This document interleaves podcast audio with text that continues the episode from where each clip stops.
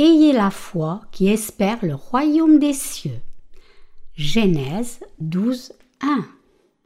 L'Éternel dit à Abraham Va-t'en de ton pays, de ta patrie et de la maison de ton père, dans le pays que je te montrerai. Ici, Dieu dit à Abraham Va-t'en de ton pays, de ta patrie et de la maison de ton père, dans le pays que je te montrerai. Noé avait une famille de huit membres, y compris trois fils nommés Cham, Sem et Japhet. Tous les êtres humains de ce monde sont descendus de ces trois fils de Noé. Sem, Cham et Japhet ont chacun eu des enfants et ces enfants ont continué de se multiplier. Avant le déluge de Noé, l'espérance de vie moyenne d'un être humain était d'environ 900 ans. Mais l'espérance de vie a chuté brutalement après le déluge d'environ 900 ans à environ 200 ans, comme nous pouvons le déduire du fait qu'Abraham soit mort à l'âge de 175 ans.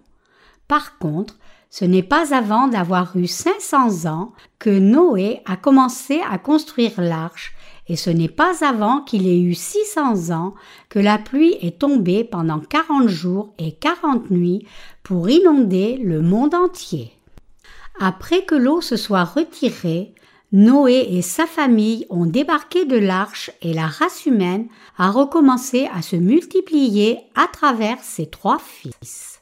Les gens de l'époque vivaient toujours longtemps donc il était commun que plusieurs générations vivent dans la même maison. En d'autres termes, le clan entier vivait à proximité les uns des autres. Sem a engendré Arpachad à l'âge de cent ans. Après avoir engendré Arpachad, Sem a vécu 500 ans et a engendré d'autres fils et filles. Et neuf générations après Sem, Abraham est né. Le père d'Abraham était Térac, un descendant de Sem, et donc Abraham était aussi le descendant de Sem. Il est écrit en Genèse 11, 10, 11 Voici la postérité de Sem.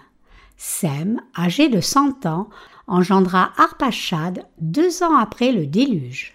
Sem vécut après la naissance d'Arpachad cinq cents ans, et il engendra des fils et des filles. Ainsi, Genèse chapitre 11 rapporte la généalogie de Sem pendant dix générations jusqu'à Abraham, Nacor et Haran, les trois fils de Térac. Mais nous voyons que même si Sem a engendré Arpachad à l'âge de cent ans, ses descendants ont eu leur premier enfant dans leur trentaine. Cela a pris environ 290 ans pour que les descendants de Sem arrivent à la dixième génération. Selon mon calcul, en utilisant le pont générationnel entre le fils premier-né de Sem et ses descendants, cela a dû prendre environ 290 ans pour arriver à la dixième génération. Mais Sem a vécu pendant 600 ans. Il a engendré Arpachad à l'âge de 100 ans, deux ans après le déluge, et il a vécu encore 500 ans et engendré des enfants. Et puisque Sem a vécu 600 ans, cela a pris seulement environ 290 ans avant qu'il ne voie ses petits-enfants de la dixième génération. Cela signifie que Sem a vécu assez longtemps pour passer du temps avec ses descendants jusqu'à la dixième génération. Donc, au moment où la dixième génération est née, Sem était toujours vivant. Puisque Sem a eu son premier fils à l'âge de 100 ans, en ajoutant 290 ans, cela lui ferait 390 ans. Et puisque Sem a vécu 600 ans, il était encore dans la force de l'âge quand la dixième génération est née. En d'autres termes, Sem était encore au début de sa vie. En voyant cela, je reconnais comment la foi des ancêtres des temps anciens s'est transmise à leur postérité. Sem était le fils de Noé. Il avait vu son père Noé construire l'arche il était monté dans l'arche réellement et avait réellement été témoin du jugement de Dieu de ses propres yeux. Sem était donc capable d'hériter de la foi de son père intacte et de la transmettre à ses descendants en tant que témoin vivant de la foi de Noé. Nous pouvons imaginer Sem avec ses petits-enfants, de nombreuses générations assis dans sa cour, leur parler de ce qui s'est passé lors du déluge. En Corée, quand les personnes âgées racontent des histoires sur leur passé à leurs petits-enfants, ils leur parlent souvent de la pauvreté ambiante et de la faim qu'ils ont subie. Les petits-enfants ne peuvent pas complètement comprendre puisqu'ils vivent maintenant dans une ère prospère, donc ils se demandent pourquoi leurs grands-parents n'ont pas juste pris des nouilles instantanées. Mais à l'époque, il n'y avait pas de nouilles instantanées. Je suis assez âgé pour me rappeler du premier président de la Corée du Sud. J'ai vécu chaque présidence et été témoin de l'histoire moderne, tumultueuse de la Corée du Sud, de son fondement au grand jour de l'industrialisation et de la transition difficile vers la démocratie. Je sais comment les choses étaient sous le président Lee, le premier président, et comment les choses étaient sous le président Park, qui a présidé pendant l'industrialisation de la Corée. La pauvreté était profonde et répandue pendant l'administration de Lee. À l'époque, beaucoup de Coréens étaient si pauvres que manger trois repas par jour était considéré comme un luxe.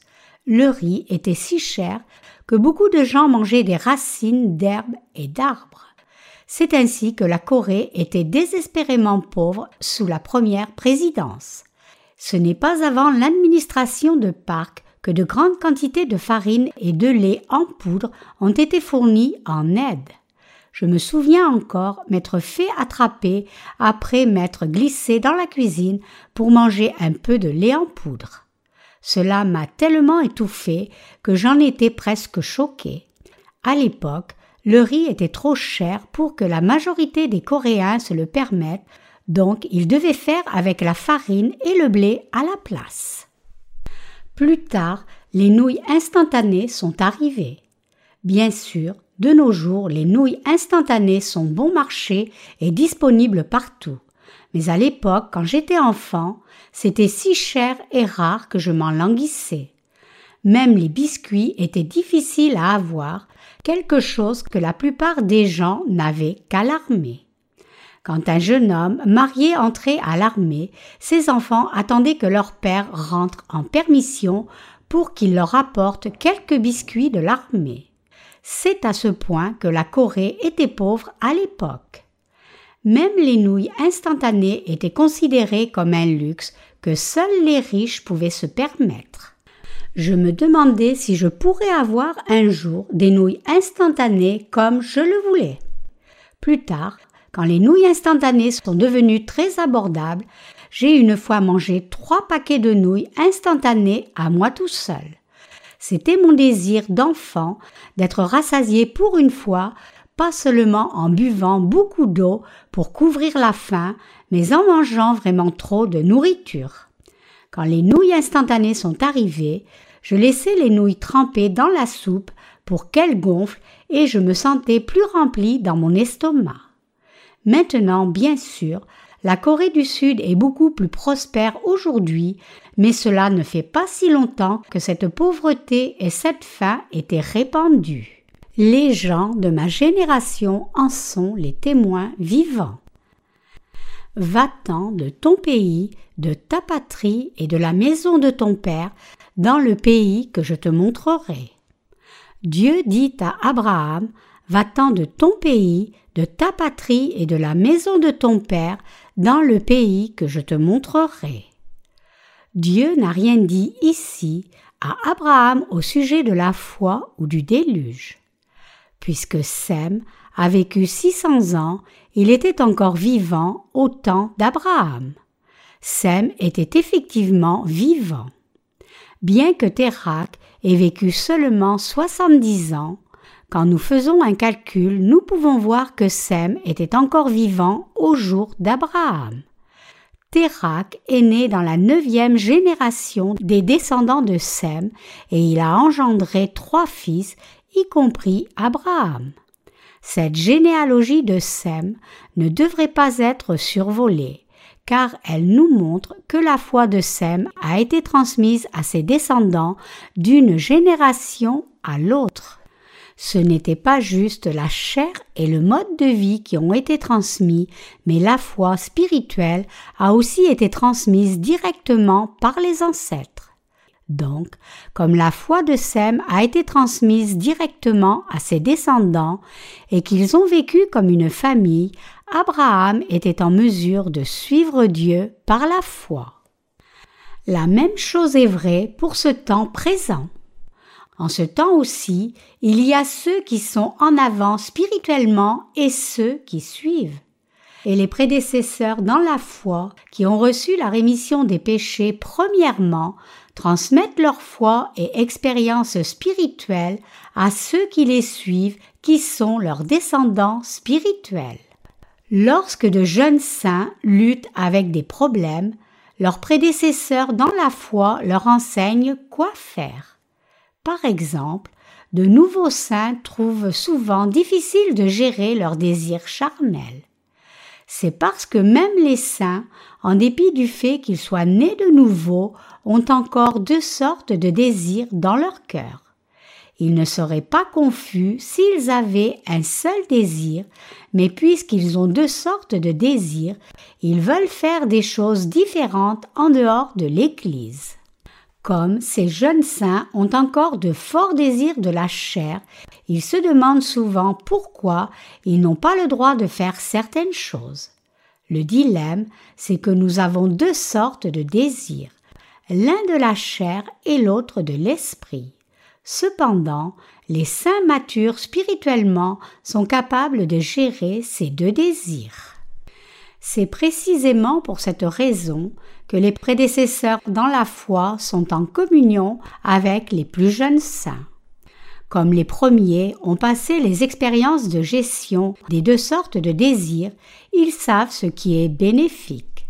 C'est pour cela qu'ils exhortent fermement ses frères et sœurs récemment rachetés dans l'Église à ne pas suivre les désirs de la chair. En d'autres termes, vos prédécesseurs dans la foi ont déjà traversé ce que vous traversez maintenant, donc ils savent ce qui est bon pour vous. Et c'est pour cela qu'ils vous exhortent à faire certaines choses, mais pas d'autres.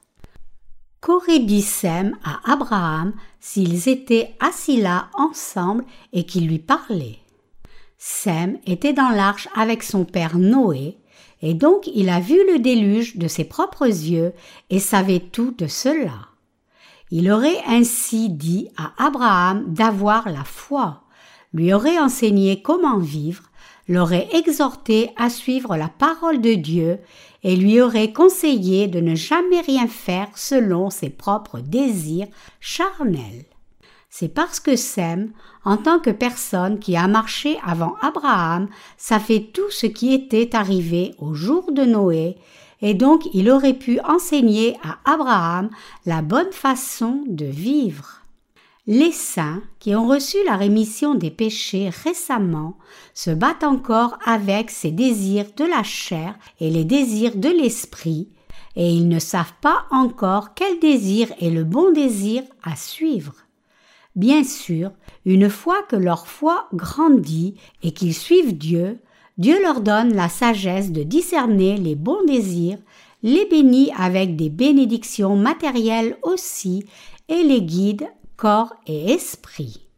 Cependant, puisque tant de nouveaux croyants ne réalisent pas cela, ils veulent encore les choses de la chair, et quand Dieu interdit ces choses, ils pensent à tort que Dieu ne serait pas raisonnable et ils ont même du ressentiment envers lui.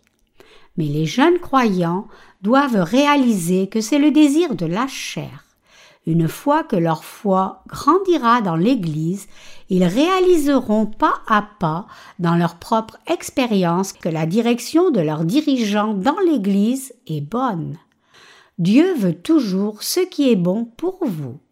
Il ne veut jamais rien de mal pour vous. Les saints rachetés doivent s'assembler pour former l'Église de Dieu. Il est absolument important pour ceux qui ont reçu la rémission des péchés de demeurer ensemble dans l'Église de Dieu. Des grands-parents aux petits-enfants, tous vivent comme une seule famille. Ce n'est autre que le corps de l'Église de Dieu. Vous tous, rassemblés ici dans l'Église, formez la même famille, indépendamment que vous soyez âgés ou jeunes. En fait, tout comme Sem et ses descendants sont allés jusqu'à la dixième génération, y compris Abraham, en vivant comme une seule famille, la même chose est vraie pour cette Église.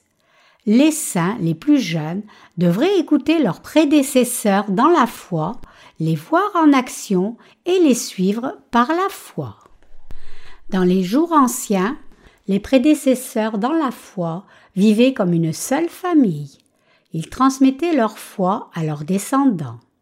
Quand nous regardons le passage des Écritures d'aujourd'hui, nous voyons Dieu dire à Abraham Va-t'en de ton pays, de ta patrie et de la maison de ton père dans le pays que je te montrerai. Ici, Dieu dit à Abraham de quitter son propre pays, sa propre famille et la propre maison de son père pour aller dans un pays que Dieu allait lui montrer.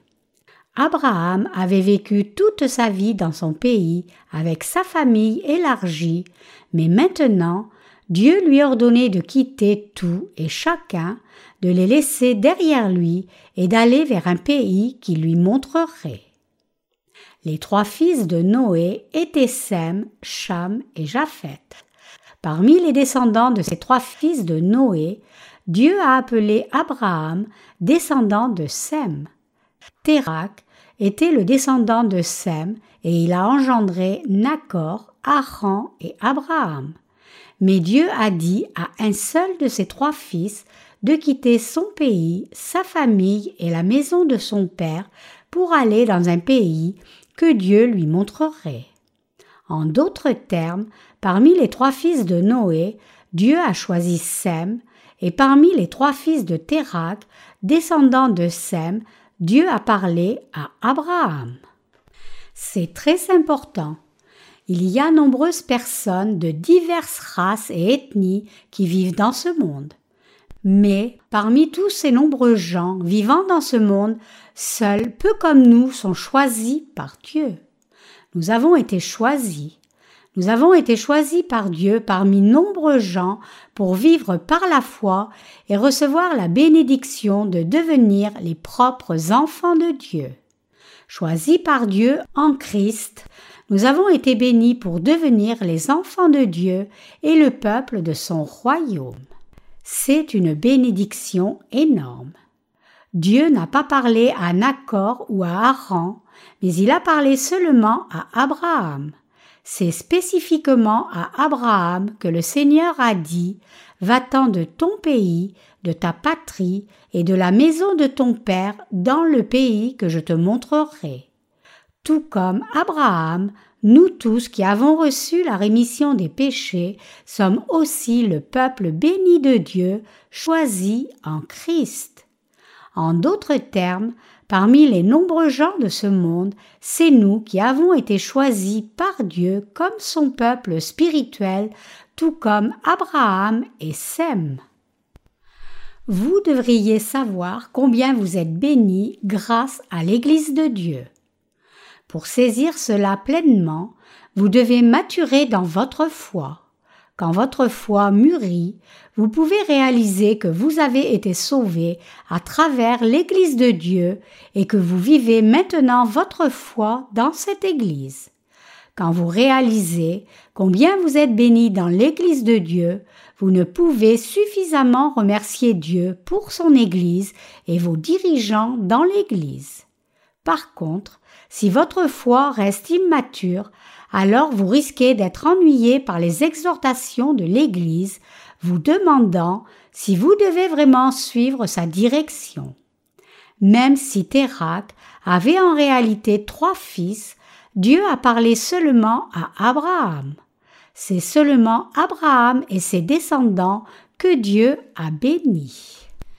La même chose est vraie pour nous aussi. Comme nous avons été choisis en Jésus-Christ, c'est nous qui sommes devenus bénis en tant que peuple et enfants précieux de Dieu. Dieu a dit à Abraham de quitter son pays, sa famille et la maison de son père. Dieu lui a dit aussi d'aller dans un pays qu'il lui montrerait. Cela devait-il être facile pour Abraham de quitter son père, son pays et sa famille? Je vous ai déjà dit que les gens de l'époque vivaient tous ensemble comme une grande famille étendue. Le clan entier vivait à proximité. Bien qu'ils aient probablement vécu dans des maisons différentes, ils vivaient tous dans la même ville ou communauté. Donc, ce n'était pas une chose ordinaire pour Abraham d'entendre Dieu lui ordonner de quitter sa patrie mais Dieu lui a dit de le faire et d'aller dans un pays qu'il allait lui montrer. Où est le pays où Dieu a poussé Abraham à aller? Où Abraham et ses descendants sont-ils finalement allés? Où Abraham est-il allé? C'était le pays de Canaan. Plus tard, les descendants d'Abraham ont quitté l'Égypte et sont entrés dans le pays de Canaan de nouveau. L'Égypte ici désigne ce monde et le pays de Canaan désigne le royaume des cieux. Après avoir vécu comme esclaves en Égypte pendant 400 ans, les descendants d'Abraham ont traversé le Jourdain, le fleuve de la mort, et sont entrés dans le pays de Canaan sous la direction de Moïse et de Josué. Ils ont vécu là et ils vivent toujours là maintenant même. Qu'est-ce que Dieu nous dit à nous qui avons reçu les mêmes bénédictions que celles reçues par Abraham? Dieu nous dit à vous et moi de quitter notre pays, notre famille et la maison de notre Père dans un pays qu'il allait nous montrer. Où est ce pays? C'est le royaume des cieux. Et Dieu nous dit d'aller dans ce pays qu'il montre. Cela signifie que même si nous vivons encore sur cette terre, nous ne devrions jamais laisser nos cœurs être joyeux ou déçus par ce monde. Parmi les descendants de Sem, c'est Abraham sur qui Dieu a répandu ses bénédictions, c'est Abraham à qui Dieu a ordonné de quitter son pays, sa famille et la maison de son père, et c'est Abraham qui a été instruit à entrer dans le pays de Canaan. Aujourd'hui, nous devrions tous réaliser que Dieu nous dit la même chose à nous aussi. Le pays que le Seigneur nous montre. Il est absolument impératif que nous tous réalisions où est ce pays montré par Dieu. Où est ce pays? Ce n'est autre que le royaume des cieux. Ce n'est pas ce monde, mais de nouveaux cieux et une nouvelle terre le royaume de Dieu. Pour nous, les descendants spirituels d'Abraham choisis en Christ, Dieu dit qu'il nous donnerait ce pays de Canaan. Il nous dit qu'il nous donnera le royaume des cieux. Quel genre de pays est le pays de Canaan, le royaume des cieux? Où est ce pays dans lequel Dieu nous montre d'entrer? Lisons dans le livre de l'Apocalypse ici. Puis je vis un nouveau ciel et une nouvelle terre, car le premier ciel et la première terre avaient disparu et la mer n'était plus. Et je vis descendre du ciel, d'auprès de Dieu, la ville sainte, la nouvelle Jérusalem, préparée comme une épouse qui s'est parée pour son époux. Et j'entendis du trône une voix forte qui disait Voici le tabernacle de Dieu avec les hommes. Il habitera avec eux et ils seront son peuple et Dieu lui-même sera avec eux. Il essuiera toute larme de leurs yeux et la mort ne sera plus. Et il n'y aura plus ni deuil, ni cri, ni douleur, car les premières choses ont disparu. Apocalypse 21, 1, 4. Il est aussi écrit en Apocalypse 22, 1, 5 et il me montra un fleuve d'eau de la vie, limpide comme du cristal, qui sortait du trône de Dieu et de l'agneau. Au milieu de la place de la ville et sur les deux bords du fleuve, il y avait un arbre de vie produisant douze fois des fruits, rendant son fruit chaque mois, et dont les feuilles servaient à la guérison des nations. Il n'y aura plus d'anathème. Le trône de Dieu et de l'agneau sera dans la ville, ses serviteurs le serviront et verront sa face, et son nom sera sur leur front. Il n'y aura plus de nuit, et ils n'auront besoin ni de lampe ni de lumière, parce que le Seigneur Dieu les éclairera, et ils régneront au siècle des siècles. Le pays où Dieu a ordonné à Abraham d'entrer était le pays de Canaan. De même, Dieu nous dit aussi de quitter notre pays, notre famille et la maison de notre Père pour un pays qu'il nous montrera, et ce pays n'est autre que le royaume des cieux. Bien que nous vivions toujours sur cette terre maintenant, Dieu nous dit qu'il nous donnera son royaume et il nous ordonne d'aller dans ce pays. Dieu nous montre de nouveaux cieux et une nouvelle terre. Où est le pays où Dieu nous dit d'aller? Ce pays montré par Dieu n'est pas sur terre, mais c'est le royaume des cieux. Ce pays où nous allons entrer et vivre est le royaume des cieux. Le pays où nous allons entrer et vivre est le royaume des cieux. Dieu nous montre le royaume des cieux. Avec sa parole, il nous dit que c'est là où nous entrerons et vivrons. Il est alors absolument important pour nous d'obéir à Dieu. Il est aussi impératif pour nous d'écouter attentivement les serviteurs de Dieu. Je ne peux suffisamment insister sur l'importance pour chacun de nos saints de discerner la volonté du Seigneur en vivant sur la terre.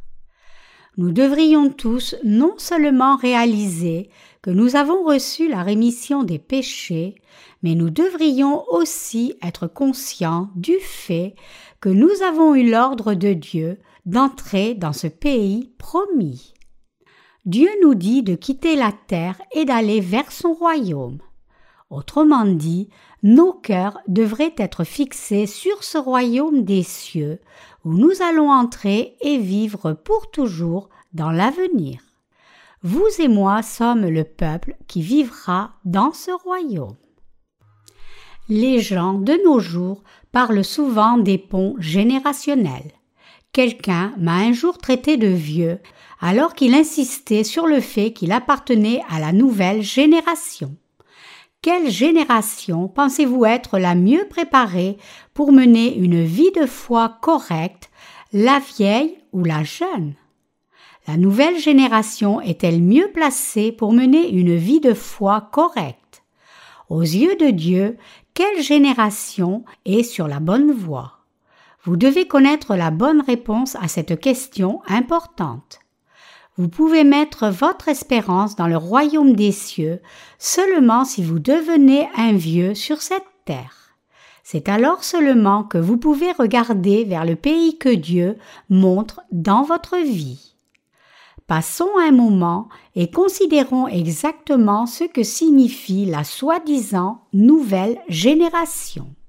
Les gens de l'ancienne génération avaient des rêves et des espoirs en grandissant. Ils avaient une ambition et un espoir pour leur avenir, croyant qu'ils pourraient accomplir quelque chose s'ils travaillaient assez dur. Parce qu'ils avaient un rêve, personne ne devait leur mettre la pression pour qu'ils étudient fort. Ils étudiaient diligemment jusqu'aux heures tardives, même dans un temps où il n'y avait pas de lumière électrique.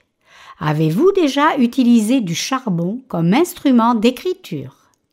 J'ai effectivement utilisé du charbon pour écrire au sol dans mon enfance. Ce n'est pas parce que j'étais un étudiant extraordinairement diligent, mais parce que j'avais une espérance et un rêve. Je voulais réussir, sortir de la pauvreté profonde et échapper à la faim constante que je subissais. Donc, je travaillais dur et faisais de mon mieux pour être diligent. C'était vrai pour ma génération. Par contre, les jeunes gens d'aujourd'hui, la soi-disant nouvelle génération, n'ont pas de rêve. Ils n'ont pas d'espoir et n'ont pas non plus de but dans la vie. Ils savent très bien que rien ne changera, peu importe combien ils travaillent dur, et que ce monde est condamné sans espoir. Ils savent ce qui va arriver à ce monde. Ils savent que ce monde va s'écrouler. Et ils savent que rien de ce qu'ils peuvent faire n'a de sens.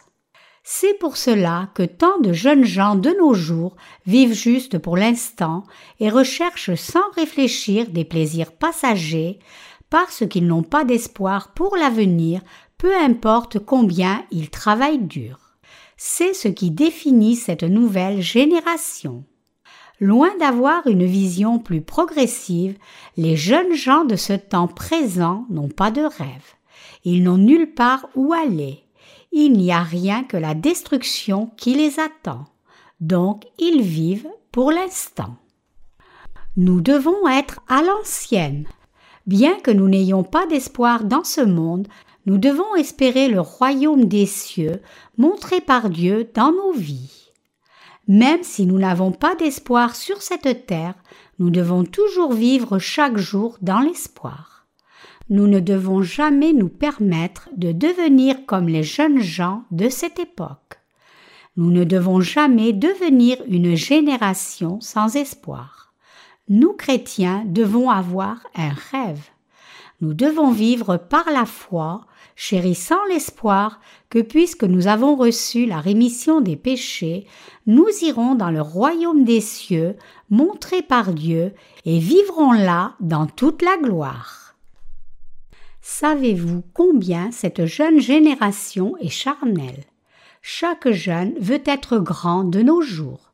Certains jeunes font même une chirurgie pour augmenter leur taille en coupant les os de leurs jambes et insérant des barres de métal pour augmenter la taille de leurs jambes.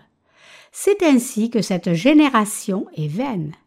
Ils ne se soucient pas des effets secondaires d'une telle chirurgie risquée pour la suite.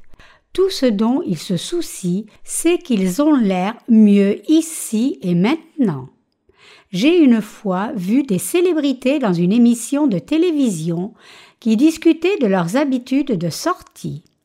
Quand on leur demandait combien de temps ils attendaient avant d'embrasser leur rencontre, certaines célébrités disaient quelques heures, d'autres une demi-heure, et une célébrité a dit moins de cinq minutes. C'est le genre de valeur de la nouvelle génération d'aujourd'hui. Ce monde pécheur est certainement condamné. La Bible dit qu'il y aura des guerres et des bruits de guerre au début du temps des douleurs. Depuis combien de temps les bombes atomiques sont-elles tombées sur Hiroshima et Nagasaki au Japon? Combien de gens ont été tués ou blessés par ces terribles bombes? Avec la prolifération nucléaire, il y a maintenant beaucoup de pays qui possèdent des armes nucléaires et ces armes nucléaires sont des milliers de fois plus destructrices que les bombes atomiques qui sont tombées sur Hiroshima et Nagasaki. Les vieilles bombes atomiques pâlissent en comparaison aux armes thermonucléaires d'aujourd'hui.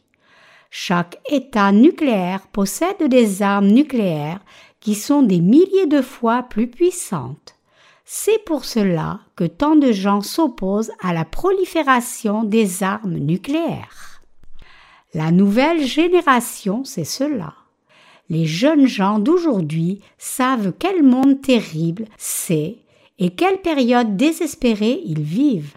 Des catastrophes arrivent partout et personne ne peut prédire quand et comment elles vont frapper. Si le cynisme semble entacher la nouvelle génération, c'est parce que les jeunes gens d'aujourd'hui n'ont ni espoir ni rêve dans ce monde. Je ne parle pas juste de mode temporaire et de choses visibles. Plutôt, je montre que les pensées et la foi des gens sont devenus désespérés dans la jeunesse d'aujourd'hui. La nouvelle génération ne se soucie de rien que des plaisirs passagers. Motivation est vivons aujourd'hui et mourront demain, précisément parce qu'ils n'ont pas d'espoir. Ce désespoir frappe le monde tout entier. Mais nous, les croyants, ne devrions jamais être comme cette nouvelle génération. Loin de là, nous devrions garder nos valeurs traditionnelles même si l'on se moque de nous comme étant à l'ancienne. Alors qu'être à l'ancienne ne peut pas être bon pour d'autres choses, quand il s'agit de la foi, c'est vraiment bon d'être à l'ancienne. Notre foi doit être basée sur la parole de Dieu et fondée sur son instruction. Cette foi nous a été transmise par nos ancêtres dans la foi. Ce genre de foi peut sembler dépassé, mais c'est la seule foi correcte qui nous conduit vers le royaume des cieux. Il nous dit d'aller dans le pays qu'il va nous montrer. Donc, plutôt que de fixer nos cœurs sur cette terre, nous devons les fixer sur le royaume des cieux, et en vivant sur cette terre, nous devons suivre les pas de l'ancienne génération plutôt que de la nouvelle génération. Dans nos vies de foi, comme dans notre marche quotidienne, nous devrions vivre comme l'ancienne génération. Les gens de l'ancienne génération fixent leur regard sur l'avenir. Ils ont vécu pour l'avenir. Ils n'ont pas vécu juste pour l'instant. Nous, croyants, devons espérer le royaume des cieux dans nos vies.